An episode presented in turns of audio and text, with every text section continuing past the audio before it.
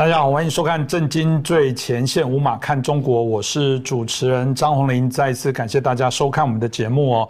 中国的人权问题有一直引起社会上许多关注哦，啊，包含台湾的，包含国际社会啊的重视哦，呃，包含我们现在看起来这次这个北京冬奥的抵制，多少都跟他们在人权的记录的部分有关系哦。嗯，我们看到不只是在香港哦那最明显，那包含我们过去谈到新疆啊维吾尔族接受这一种所谓的种族灭绝清洗这样的一些状况，当然在去年十二月。啊，十号，呃，中共也发表有关在世界人权的日的里面谈谈到了，哇，这个习近平关于尊重和保障人权论述啊，摘编在这十多年来习近平所做的这些人权的部分来告诉你说，哎，你们又在用西方的人权标准在套用我们的标准，就跟他在推动全过程的民主一样。他说，哦，我们没有不民主哦，我们甚至要推动全过程的民主。哇，这永远创新的词汇来。扰乱大家，但他真的能改变他们对于包含我们今天提到的新疆维吾尔族的人权的这些迫害的事实吗？我们今天可以好好来谈一下，因为我们知道，不管是香港的新疆啊的议题哦，过去我们在节目当中都不会啊放弃过，哪怕是香港，我们还有很多的香港朋友都知道，他们也在收看我们的节目，我们都一样感同身受，希望努力的还是能做点什么。那今天我们开心邀请到投。是中国的高级研究员，也是台大政治系的荣誉教授明居正明老师哦，啊，来到我们节目当中来跟我们谈一下这个题目。明老师你好，呃，主持人洪林老师好，各位观众朋友们大家好。是老师，我想这个中共对于人权的问题哦，这个我想在我们在节目当中呃谈论。啊，不少，那但表示这个问题非常的严重哦。但最近当然有一个重要的指标，大家在做观察，就是中共在今年二十大，我们都知道在二十大前多少在地方的这些啊官员哦，主事的人有可能会做一些啊异动啊调动哦。那当然呃，包含新疆的部分都是哦，所以大家就很好奇说，那呃现在他因为调动的关系，好像又引起大家的关注哦，到底能不能从谁是这个人选可以来了解预判未来？的可能的发展，这部分明老师您怎么看呢？那我们先做个简单介绍哈，因为新疆的确最近是有人事变动，在去年这个年底的时候呢，先说十月份吧，呃，中国大陆在这个每一次不是换届吗？你刚刚提到吗？大概就是换届前的全国换届前呢，各省要先后换届。嗯，那么新疆在十月下旬的时候已经完成那一期的这个常委换届。有趣的是，常委换届之后呢，他原来的这个常委新疆的书记呢叫陈全国，陈全国呢当时是连任的。好，那我们就没问题了。两个月之后呢，也就是上个月月底十二月二十五号，就圣诞节那天呢，呃，陈全国被免职了，然后说法是另有任用。好，那这就有点奇怪了。呃，一般来说就是你不会这么快说两个月之后就去更动他，说两个月更的话，我们现在还在观察为什么。当然，现在说法说另有任用，但我们等下就说这一块。可是我们对另有任用是有一点点怀疑的，为什么呢？因为陈全国呢固然在新疆呢是大力镇压，然后帮现在的这个政权呢立下了功劳，但陈全国过去呢跟江派关系非常近，所以大家也觉得说它会不会再被用呢？这个点还有待有待考量。这第一点。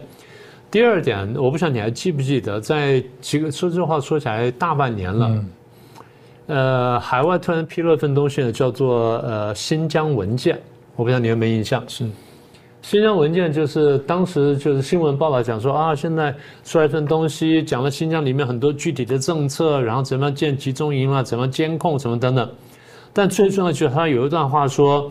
现在在这新疆采取这种这么严厉的这种统治政策或高压政策呢，跟中共现任的领导人跟最高领导阶层有非常密切的关系。换句话说，现在新疆的维吾尔人受到这么系统性的迫害呢，就是中共现任领导人跟现任领导阶层所干的。那这件事情披露出来之后呢，当然大家非常惊讶，因为它是直接关于新疆的，所以大家难免会说这事情跟成全国有没有关系？当然，目前没有任何证据，但是我想，呃，习近平也好，现在中共高层也好呢，未必不会对这件事情打一个问号，然后从而会怀疑多少会怀疑成全国。嗯，所以这因素上，我们觉得说他不一定真的会再受到重用的原因。当然不是百分之百的哈，不过我们是有的怀疑。那在说他离任之后呢，就传出消息说他会接任中共中央农村工作领导小组副组长。呃，至少到我们现在截稿时间为止呢，他前面这个这个工农村工作会呢开过一次会，但是没有看到他的镜头。嗯，照理说，如果他新任的话，应该会看到他，所以没有看到，我们觉得有点奇怪。好，这是第一个部分。那这是离任的人叫陈全国，那么谁接任呢？叫马兴瑞。马兴瑞原来是广东省的省长，那么现在去一跳跳的去接新疆这么重要地方的一个党委书记呢，这算是高升了。那不用说了，马兴瑞是山东人，那现在六十出头，然后过去的背景呢是航空航天这个专业，所以他这方面呢是专家，被人家称为航空少帅，在这方面有过比较大的贡献。呃，一三年呢，他进入政界啊，到广东去工作，然后接接政法委。二零一六年呢，接广东省副省长，然后代省长，然后一七年接省长，现在过了四年之后呢，跳过来呢接新疆了。嗯，所以表示说真的是比较重视他。那跟航天航空有什么关系？现在看不出来。当然，新疆是航空航天的一个重要的一个地区。那是不是要把广东的一些经验带到这边来？我们也还不很确定。不过这个东西呢，我们还有待观察。所以这是一个人事的变动，所以这点呢，我想先提出来给大家观察一下。嗯，的确，老师刚刚提到，因为新疆那样的地方，大家提到了现在航太的一个竞争的有没有这样的一个可能，或者是广东都知道它应该算是经济的大省哦，特别把它移过去，有没有什么特别的一些想法？当然我们也不得而知哦。不，大家至少可以肯定的是，过去这段期间以来，至少当初负责的这些啊官员哦。对于新疆维吾尔族的这些镇压盖的非常多的这些集中营的部分，这都是一个事实哦。反倒是大家很好奇，那这个我们讲的马新瑞上来之后，有有可能会不大一样？老师您自己的推测呢？嗯，我们当然希望了，但我坦白讲，你仔细去了解中共的话，这可能性不大。呃，这个事情我觉得坦白讲有点困难，因为如果说，其实我们过去我就谈过谈过一点点这方面事情哈。我说中共对老百姓统治呢，向来是非常高压、非常残酷的。嗯，但对少数民族更加高压、更加残酷。那么新疆呢，尤其如此。为什么呢？因为新疆过去就是中亚了，然后就一大堆这些穆斯林，人家一直到土耳其都是穆斯林。那这么大一块，然后又出了很多所谓这个呃叫什么基本教义派。嗯，而这基本教育派呢，原来跟新疆的关系呢有，但并不密切。但中共在担心之余呢，加大了对新疆的镇压力度，反而把很多新疆人逼向那边去。所以我觉得中共做事情真的不聪明。那么简单说，就是对于中以中共对少数民族政策来看呢，你要他放松不太容易。所以马兴瑞去那边，我想能做的有限，这第一点。第二点，如果说你把新疆历来的一把手都看一遍的话，我想你更不会乐观。我就随便举三个名就好。第一个就是王震，王震过去叫新疆王，他在新疆统治，因为当时中国刚刚打下打下中国大陆，然后他就是第一任的这个新疆王。他统治新疆的，简单说只有一个一个字：杀。什么地方有问题我就杀，什么地方有问题就杀。杀了之后就就是维吾尔人到晚上小孩不听话就说王震来了，呃小孩就不敢哭了。杀到这种地步，好，这第一个。第二个残酷，我随便讲了，其中好几个都是。第二个这个残酷统治叫王乐全，杀的虽然没有王震这么多，但镇压呢毫不手软。所以你刚刚前面讲那很多那些措施手法呢，很多是他先引进来的。第三个就是陈全国，陈全国在前这一两年来镇压新疆呢，从来没手软过。你刚刚数了那些，不管是集中营啊什么等等，很多是在他手上完成的。所以，嗯，照这样说的话，中共对少数民族这么心狠手辣的话。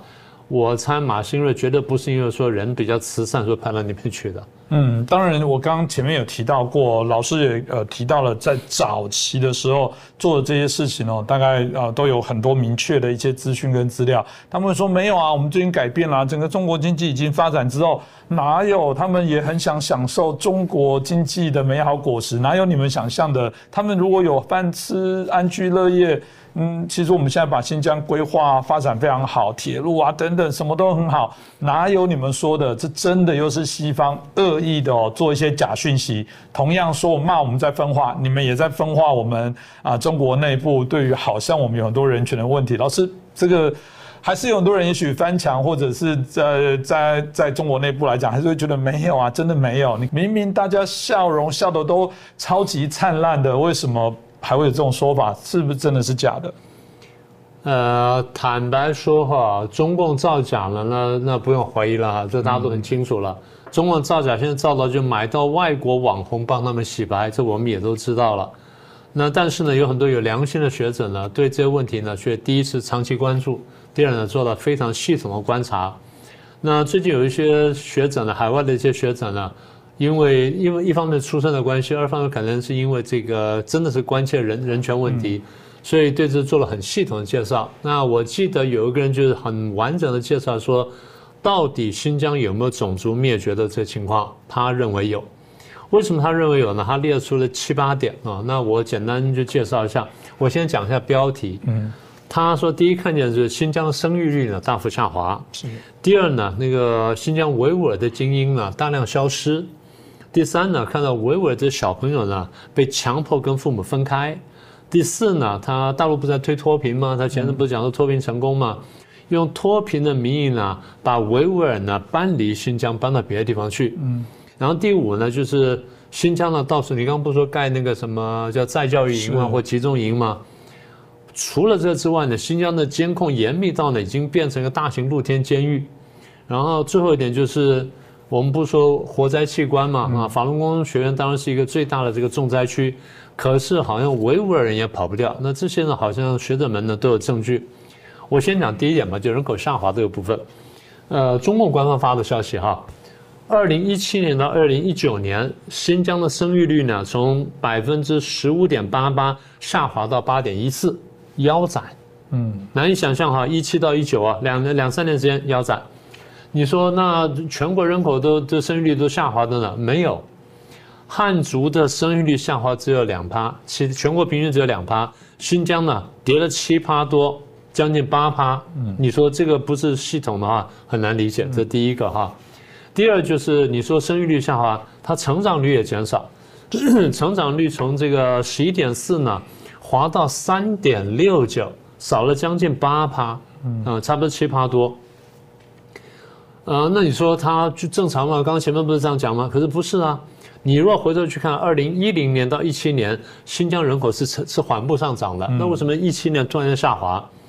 所以我觉得你刚刚讲的一个东西很很有启发性，因为一七年恰恰好就是他们开始盖那个广泛大型盖那个呃叫集中营或者叫那个什么再教育营的时间，所以是不是大量的维族的青壮男士呢都被关进去之后呢，导致人口这种断崖式的下滑？我觉得这点比较值得注意啊。这第一个值得观察地方。第二，刚刚我们不提到说，呃，维族精英嘛，维吾尔族精英嘛，我们晓得说很多集权国家呢，在对付他老百姓的时候呢，他不只是对付一般人，因为他晓得说谁是意见领袖，谁有影响力。中共对于这少数民族向来也是这样做法，所以对维吾尔呢，他们也非常系统。那美国有个叫维吾尔人权计划，然后有些学者、专家跟一些这个，呃，国际媒体也都做过类似调查，他们整理出的东西来，说从一七年开始呢，非常大量的维尔维吾尔的知识分子呢，比如说大学教授也好啦，作家也好啦，那或者高中的老师也好啦，工程师跟科学家呢，就这些有影响力，甚至诗人呢，或或一般的这些这个歌手呢。哎，都大量消失，非常奇怪。然后有的在走在路上呢，哎，就让看到就抓进这个集中营里面去了。到现在为止生死未卜。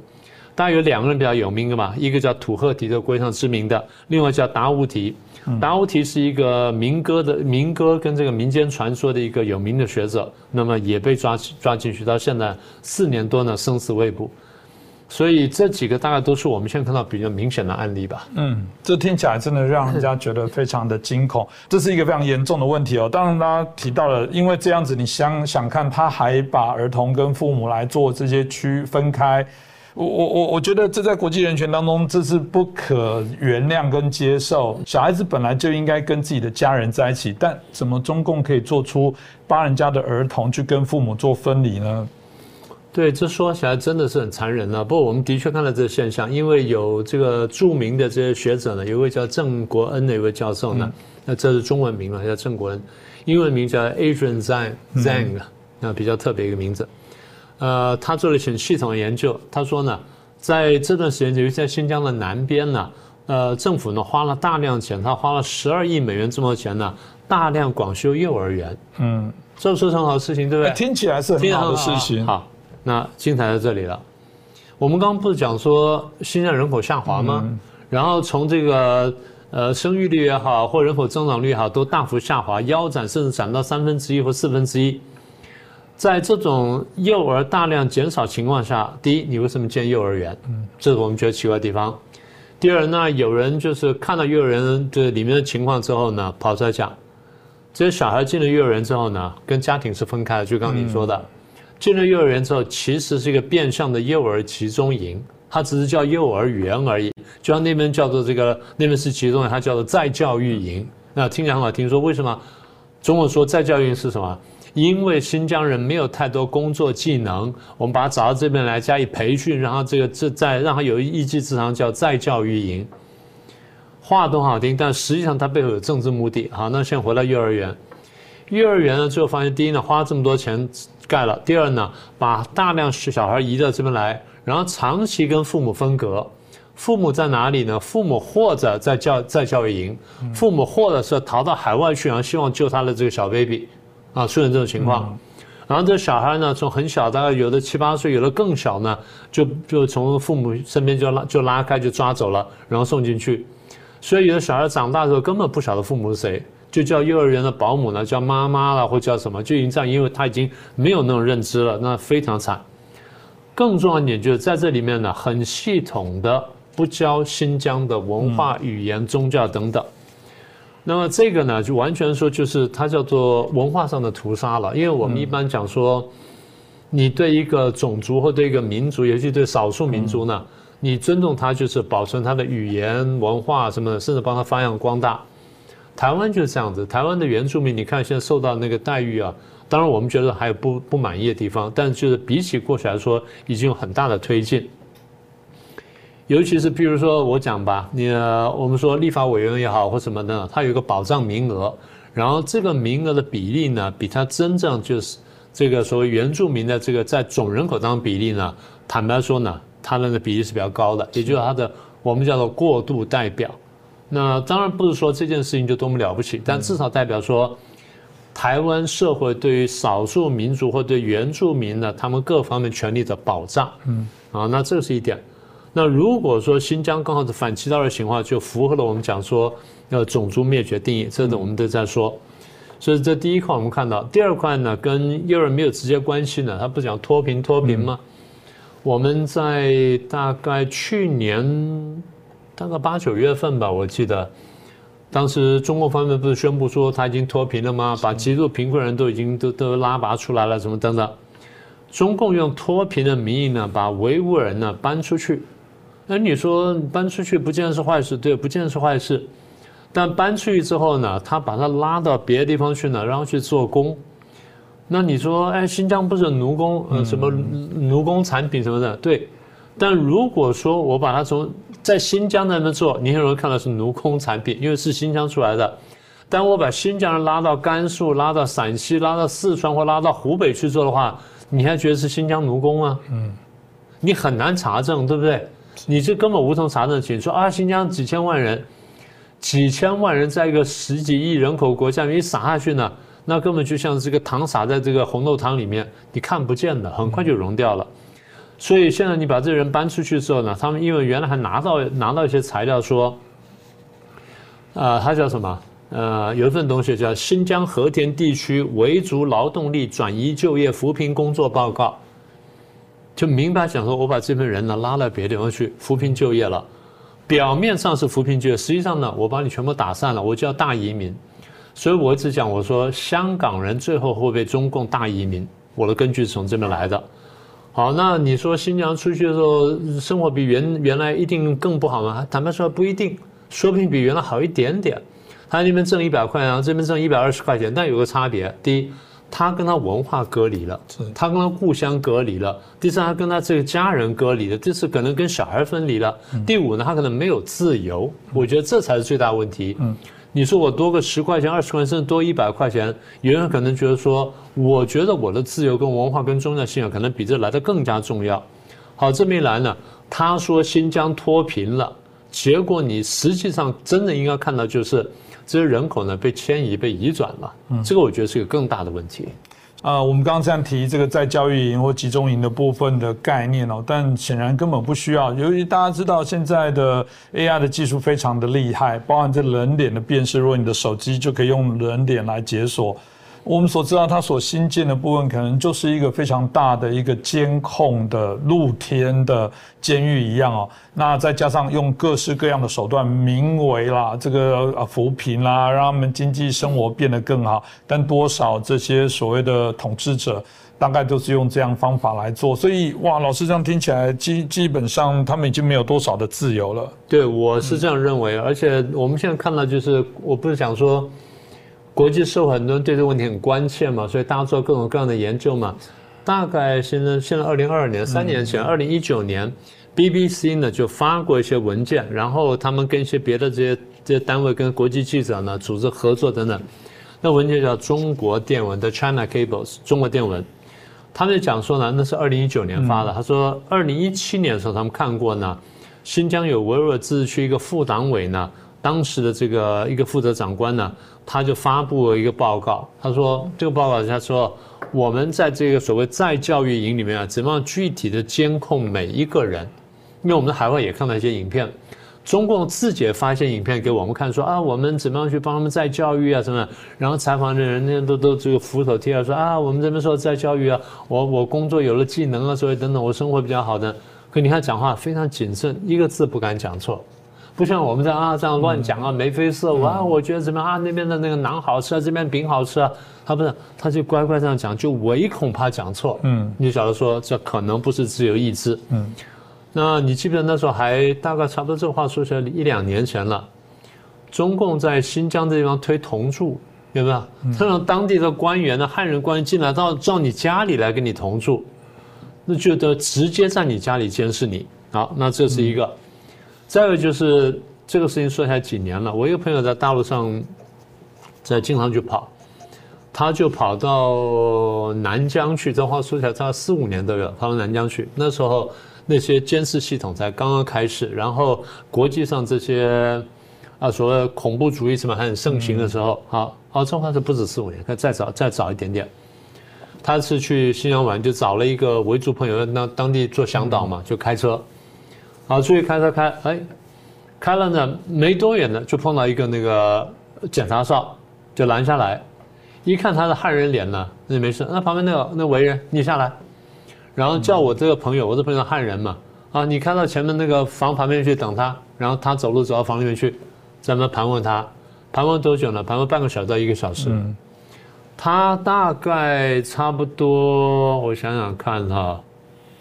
他自己说，他那天光是几公里的路，大概路上碰到十几到二十个检查哨，嗯，每个检查哨进去呢，短则五分，长则半个小时到一个小时。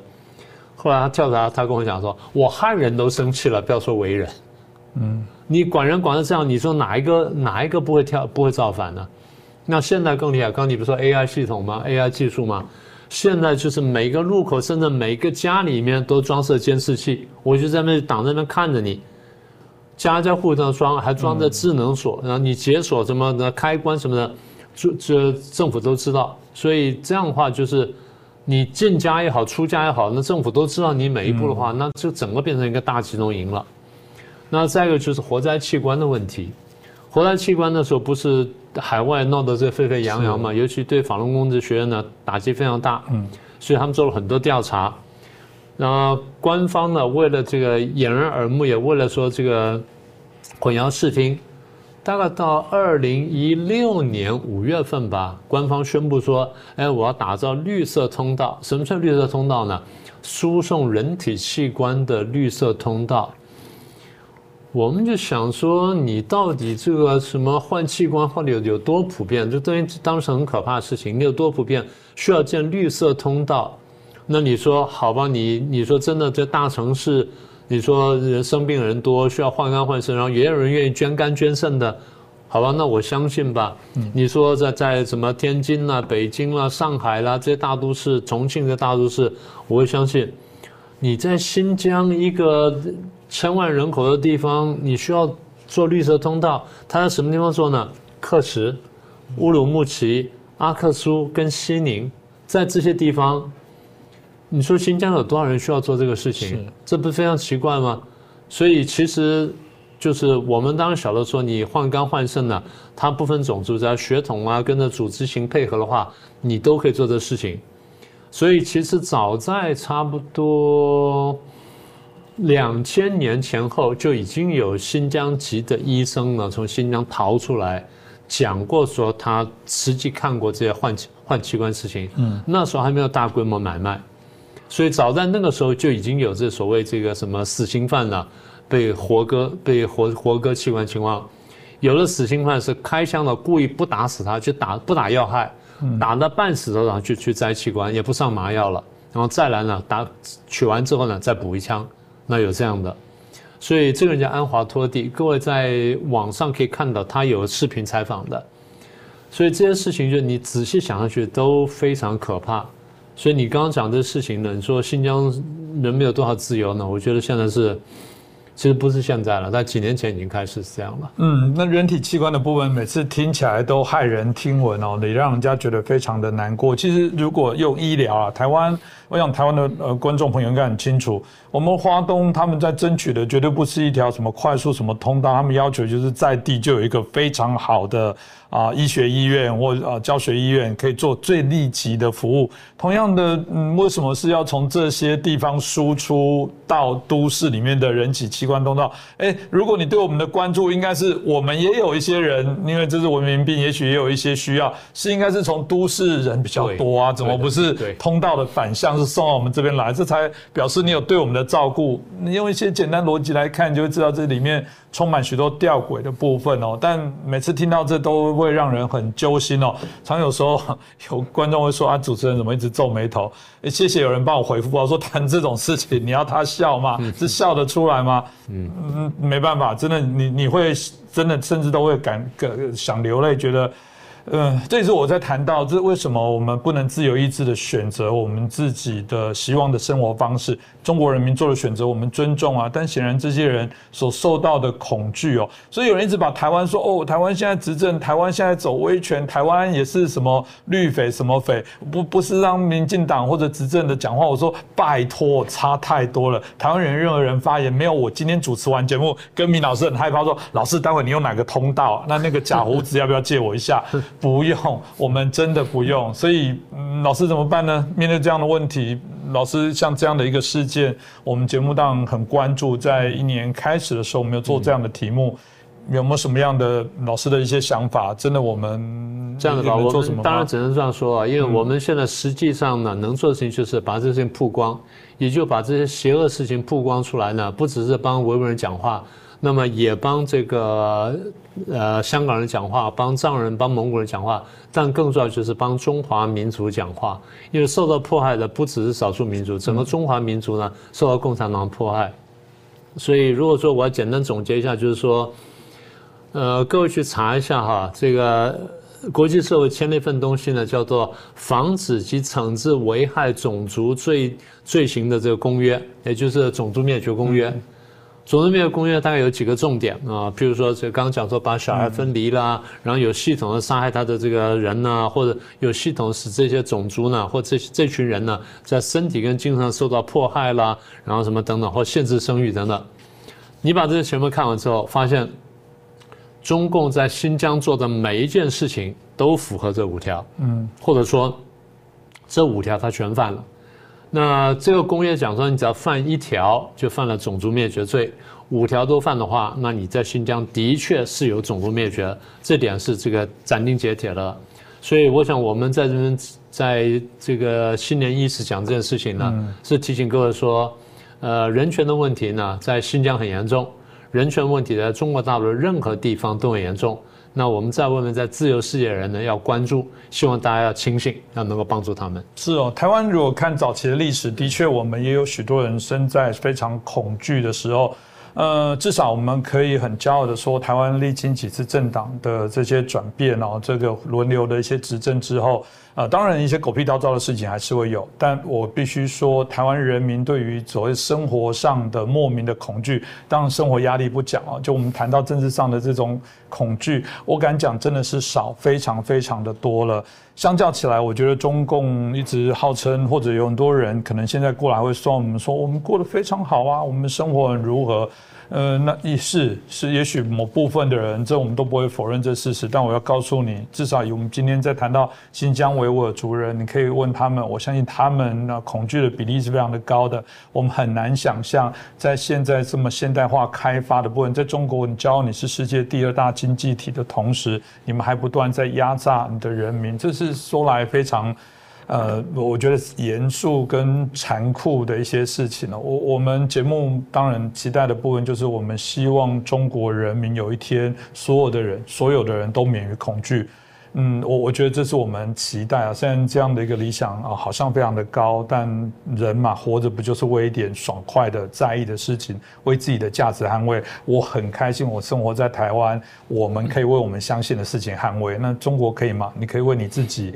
啊，相信的事情捍卫吗？你说有啊，我在捍卫中共政权，好吧，那也算是。那其他的一些，那是洗脑，对，那是洗脑。那但其他人可以讲不同的论点吗？你们允许吗？我觉得大家可以好好来思考一下。那今天再次感谢明觉健老师哦，啊，为我们带来今天维吾族的这个议题。我想我们持续还是会针对刚刚也谈到了，不管是藏族，不管我们谈到的这个香港。啊，甚至现在澳门哦，过去澳门感觉一直避开风头，但澳门我们过去老师也谈了几个议案来讲，都产生了一些质变哦，这都值得我们好好来关注一下。那就谢谢大家收看我们的节目，也希望大家在新的一年持续支持我们。再次感谢啊大家的收看跟支持。